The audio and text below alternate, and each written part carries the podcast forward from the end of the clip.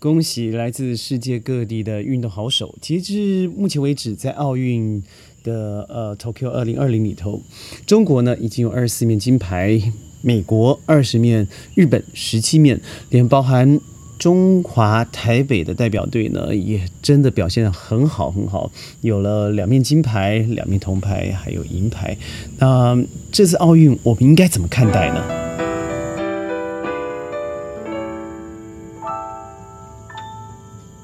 欢迎各位加入今天的宣讲会，我是宣。呃，一样的宣讲会在 EMCO 的过程遗失了距吉隆坡将近有一个小时路程的地方，文东 Benton Kara 在 The Plantation 川林进行户外的录音。我刻意的留下现在的声音，各位可以听到附近的虫鸣鸟叫，天上很难得划过的马来西亚航空。呃，现在听到了航空公司的声音啊，飞机的声音会让我。有点雀跃，毕竟在过去二零一九年，我飞了四十三趟的国际旅行了，到去年骤减以外，今年到目前为止是零。疫情的确造成了很大的世界上的变异，呃，但是却阻止不了在运动场上的热情。以我个人来说吧，在两天前就在川林我们的楼中楼的休息地方，叫做 Space。大伙儿一起看了，就是我们期待了很久的男子双打的对决。嗯，当然非常恭喜中华台表队，中华台北队拿到了这个首面历史上的金牌，也就是男生双打的金牌。在比赛会前呢，我就非常喜欢李阳、麒麟这两队，我觉得应该是我整个在中华台北队里头，我一直最喜欢的两个年轻球员。二十五岁左右，对着运动有着自己的梦想，嗯，城市或是乡下的孩子们组合在一起，加上又是同学，初中同学的组合。我最喜欢的是李阳在往前的速度，还有一些非常怪异的一些，应该说是不寻常的接球方式。呃，他的速度最重要是他们两个的 sportsmanship。我觉得他们每一场球赛虽然紧张，但是你看得出来非常的享受。所以我当在四年前注意到李阳在打呃呃公开赛的时候，我就觉得他是一个非常特别，而且他的运动员的素质和别人不太一样。而我在他们得了金牌以后，他们自己录的视频里头听到说，千万不要得了大头症。这是真的。我在过去的一些羽球史上，我看，譬如说，我拿呃马来西亚的代表队，也是过去的羽球金童，大概在二零一零年左右，呃，马来西亚的古建杰，呃，他与他的搭档，我觉得当时真的是叱咤风云哦。那时候当然在事业上，呃，最有名的是中国两个巨炮蔡云还有法海峰。呃，这个风云组合在当下和风云组合可以匹配的，大概就是古建杰 K K K。但很遗憾的是，从第一次我见了古建杰打球，然后得了银牌，嗯，后来在陆续一些公开赛拿了金牌以后，我发现他的穿着不一样了，打扮不一样了，上场上的气质更不一样了，看到了更多的广告，但却看到了更少的练习。那当然，这个巨星的陨落时间非常的快，我记得还不是以年来算，是用月份来算。加上他和马来西亚羽协的一些争执哦，我认为他或许就是一个大头阵的一阵。但坦白说，在球场上的那个时候的他，我是很喜欢的。而现在，我觉得李阳和麒麟两位，呃，他们勉励自己不要成为大头阵，我觉得这是一个非常成熟的想法，而且我非常的鼓励。嗯，不论。嗯，政府是怎么为了鼓励这些运动员？不只是他，还有我们的举重选手，还有呃很棒的鞍马的选手得了银牌。不论是什么奖牌，不论是什么奖金，我觉得他的慰劳绝对不是得到金牌的那一刻。我们看到大量的媒体曝光，尤其现在嗜血的媒体啊，把人家的过去挖了底，然后看他怎么练习，找到以前的视频、以前的照片。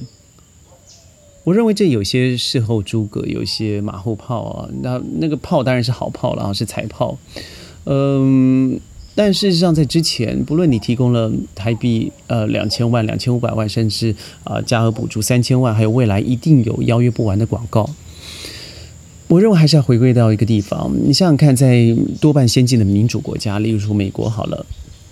我一个学生问我说：“学长，如果呃以台湾小岛来说，它是以两千多万哦的奖金来来来鼓励一个金牌得主，那美国是不是应该用一千一亿了？因为它的土地那么大。”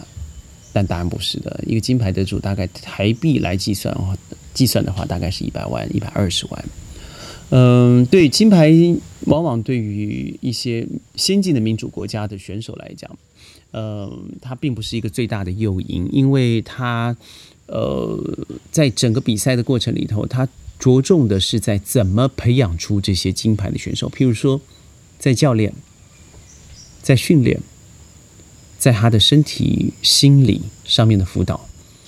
但远远的提供在得奖之前的安排，而非是，嗯，我看过一些呃金牌选手，譬如说我在马来西亚见过，在新加坡见过，在台湾我见过。哦，在南京体院我也见过这些金牌选手的训练过程是非常不一样的。我以呃新加坡为例，我相信他的金牌选手有太半都是从国外经由这个体育优秀选手以后做了移民，然后转了国籍。尤其乒乓球、羽球，呃是人数非常多的。但是在照顾这些选手的过程，国家是不遗余力的。在客请专家，在给予专业的指导，在平常的陪练，他不是只有在得了奖牌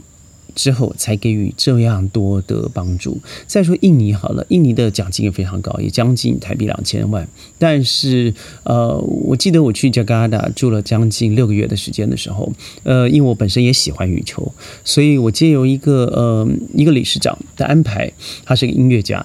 然后安排我去和之前哦已经呃过世了一个羽球选手做了一些简单的对谈会面。他告诉我他的训练时间，他是以俱乐部的方式，然后国家怎么培养他，然后他自己本身还有工作。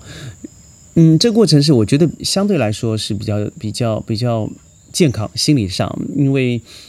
呃球员在场上都想赢球，当你没有赢球的时候，你聚集不了呃名气。聚集不了财富，所以你会看到这次对冬奥的选手里头，居然有六成八的选手对于自己生活的状况、财务状况是拮据的，是担心的，甚至有百分之三十是恶化的、借贷的。那这话说回来了，不论是新加坡、印尼，我认为在台湾这一次的金牌，我真的觉得雀跃万分。不论是戴资颖的银牌，不论是李阳麒麟的金牌，我认为。或许未来应该好好的思考，譬如说郭台铭先生说这样子的资源而拿到的金牌应该是一亿。坦白说，我认同，因为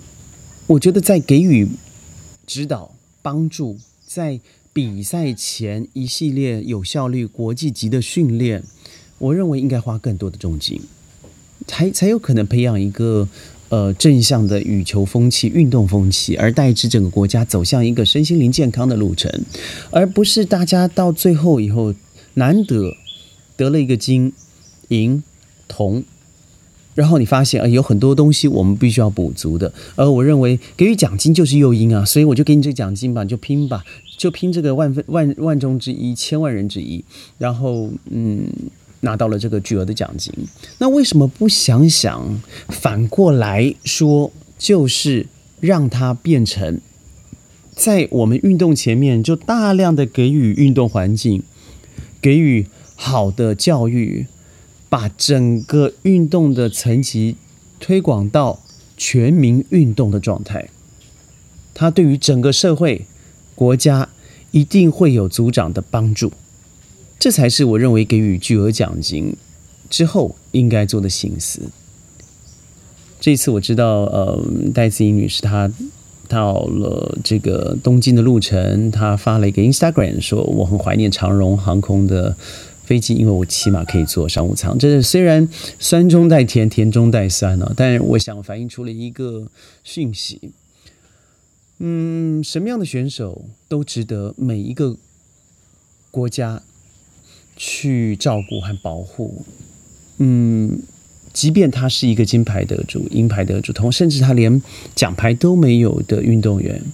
我认为在国家的保障之下，都应该得到很好的照料。而我我个人认为，虽然我非常习惯商务舱，但是我认为经济舱对我来讲没有大问题。但是我认为运动选手不太一样。你看看 Djokovic，你看呃呃这个美国的一些知名的球员，呃 Magic Johnson 等等。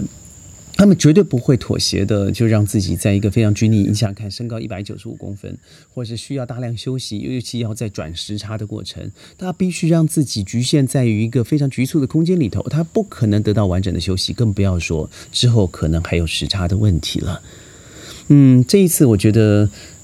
嗯，在处理上，飞机上面或许有些小鼻子小眼睛，更不要说，的确，这个戴资颖在世界的羽球排名是相当高的哦，他是代表国家出赛的，也就是说，在各个方面来讲，必须得到更多的保护。当然，我相信之后蔡英文总统在飞机上用了总统早餐的方式来做补足。我相信这些回到了这些选手从东京回到台湾以后，一定会得到相当相当夸张式的英雄式的欢迎。这些都是对的，这些也都是应该的。但我认为有两点要特别注意：第一，真的不要得了大头症，也就是大头症不只不只是选手本身，而是媒体、广告商、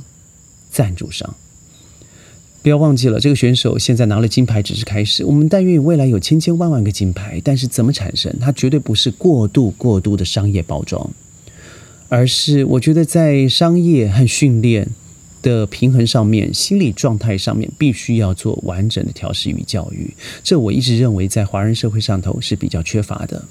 我在南京体院的时候，一个教授告诉我说：“嗯，为什么大家都是？”不论你读了什么，就拼一个金牌吧。因为只要在国际赛事上面拿到了金牌以后，你几乎是终身的公务员保障。也就是说，你再怎么不工作，国家也会保障你。这是一个呃体制下的结果。也就是说，在人文的充实上面是非常薄弱的。所以，嗯，我记得在过去的跳水女王，